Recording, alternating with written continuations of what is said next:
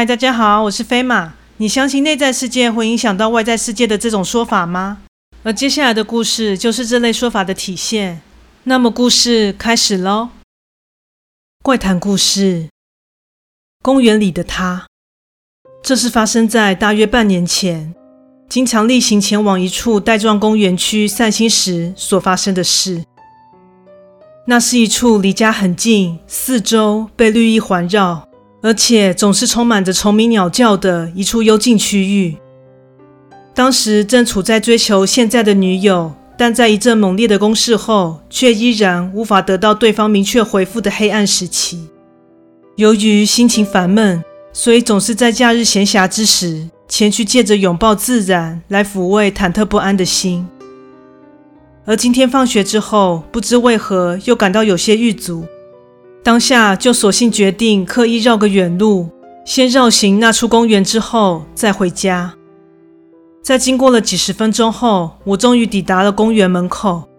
此时天色已逐渐昏暗，但借着园内路灯强烈光源的照明，眼前的景色也呈现出戏剧般的氛围，增添了平时白天造访时所感受不到的气氛。带着些微赞叹的心情，我便继续向前迈进。这公园平时就没有鼎盛的人潮，加上现在天色也暗了，此时就更显寂寥冷清。顺着习惯的路线行走着，其间杂乱的思绪却也被流淌于耳际的虫鸣以及树叶枝芽的交互和鸣给渐渐的抚平下来。对我来说，这公园就是有如此这般的魔力，而我也为这样的神奇能量而深深着迷着。想起在不久之前，我总是喜欢流连于人声鼎沸的闹市，和朋友们一起徜徉在人海之间。想不到现在竟有如此巨大的转变。也许人总是在与自己独处的时候，才能面对自己真实的内心吧。边想着事情，边漫步着，不知过了多久，此时查看手机的时间，意识到时间有些晚了，得赶紧折返，所以我便马上掉头返回。但不知怎么的，在这熟到不能再熟的路线上，我居然迷失了方向。在持续鬼打墙了十几分钟后，我开始感到有些慌张了。眼前的景象明明再熟悉不过，但无论如何，就是无法从这样的状况脱离。于是我停了下来，试着再仔细观察着四周。就当我的感官极度的集中之际，我听见了后方传来了脚步声。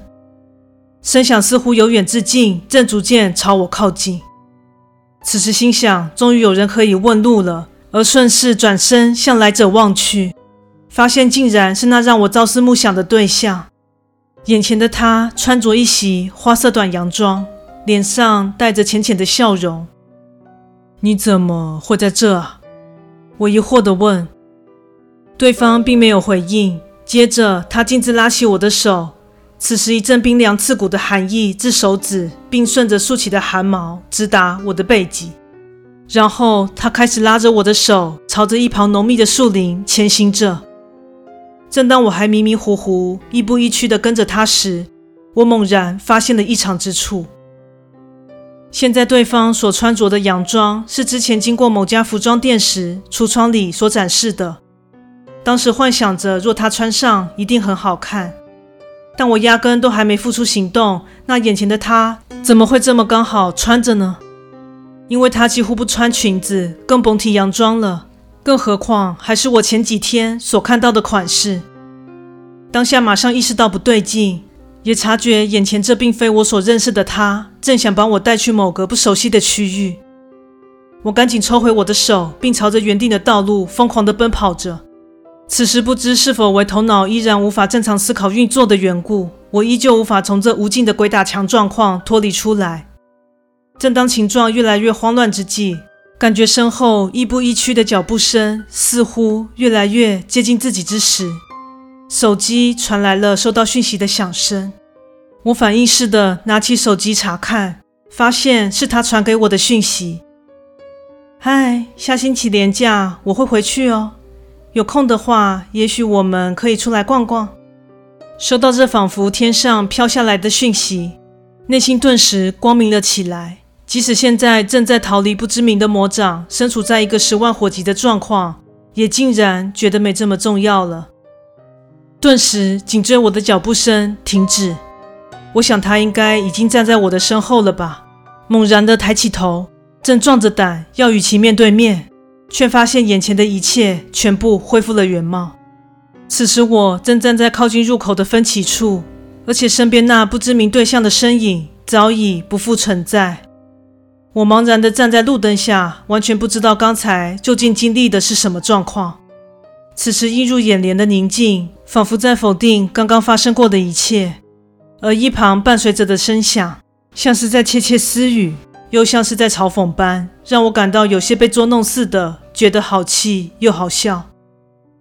在走出公园后，忽然想起我还没回复他的讯息，同时也在计划着当天究竟要跟他一起体验怎样的行程，然后也计划明天不妨去买下那件洋装送给他吧，因为他穿起来真的很好看呢。故事说完喽，感谢你的收听，诚挚欢迎订阅我的频道。若身边也有朋友喜欢惊悚悬疑故事的，也欢迎将本频道推荐给他们哦。